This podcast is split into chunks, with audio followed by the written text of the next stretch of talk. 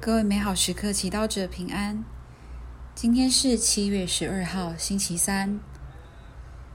今天要阅读的福音是《创世纪》第四十一章第五十五到五十七节，以及第四十二章第五到第七节，和第十七到二十四节。主题是饱受饥荒的兄弟，请聆听圣言。那时候，天下的人都来到埃及，向若瑟购买食粮，因为天下各地都大闹饥荒。这样，以色列的儿子们也夹在前来购粮的人中，前来购粮。因为克纳罕地也发生了饥荒。当时在地方上执政的人是若瑟，给地方上所有人民。配售粮食的也是他。若瑟的哥哥们来了，就俯首之地向他下拜。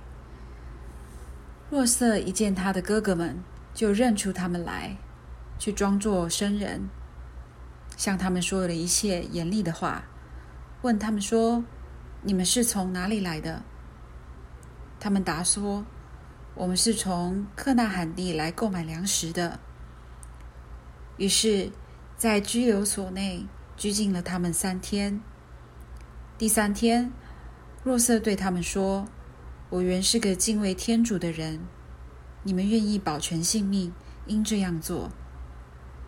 如果你们是诚实人，叫你们兄弟中一个人留在拘留所内，其余的人可带粮食回去，解救家中的饥荒，然后给我带你们的小弟弟来。”好证实你们的话，你们也不至于死。他们就这样做了。他们彼此说：“我们实在该赔补加害我们兄弟的罪，因为他向我们哀求时，我们见了他心灵痛苦，竟不肯听。为此，这场苦难才落到我们身上。”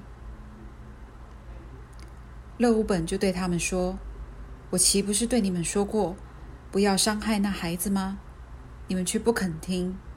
看，现在要追讨他们的血了。他们原本不知道若瑟都听得懂，因为在他们中有一个翻译员。若瑟就由他们前退退退出去哭了，然后又回来与他们交谈，由他们中提出西莫盎。在他们眼前将他捆绑起来。诗经小帮手，在今天的经文中，我们听到古时候发生了饥荒，而若瑟的哥哥们不得不长途跋涉的去购买食物，以维持家人的生计。在这个过程中，他们遇到了各种障碍、压迫和歧视。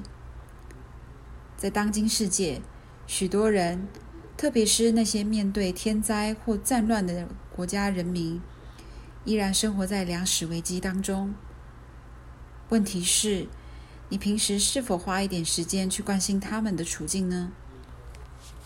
有时在 FB 或在 IG 跳出人道援助的讯息，邀请我们关注也门、叙利亚、乌克兰难民的处境时，许多人会感到不舒服，便立刻跳过这些讯息。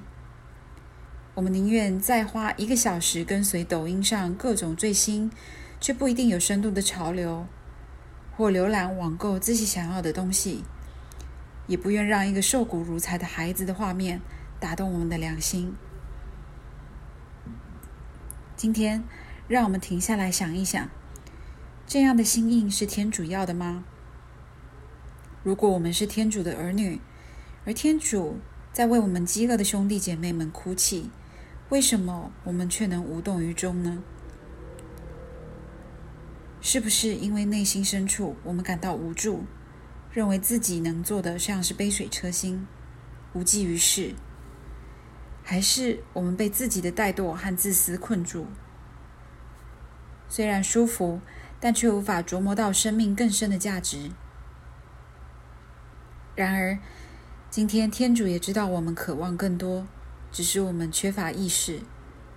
让我们请求天主拆毁我们无意识而筑起的防御墙，教导我们真正敞开我们的耳朵，去关怀我们在痛苦的兄弟姐妹，也透过改变我们的消费习惯，与那些比我们更不幸的人分享天主多赐给我们的资源。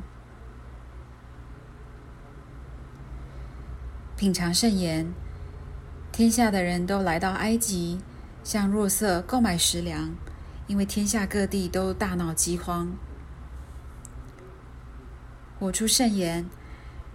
上网关注也门、叙利亚或乌克兰难民的状况，你可以为他们奉献什么？全心祈祷，耶稣，请你给我一个慷慨的心，把天主多给我的一份爱。奉献给饱受饥荒的人，祝福每位美好时刻祈祷者长期活在天主的光耀当下。我们明天见。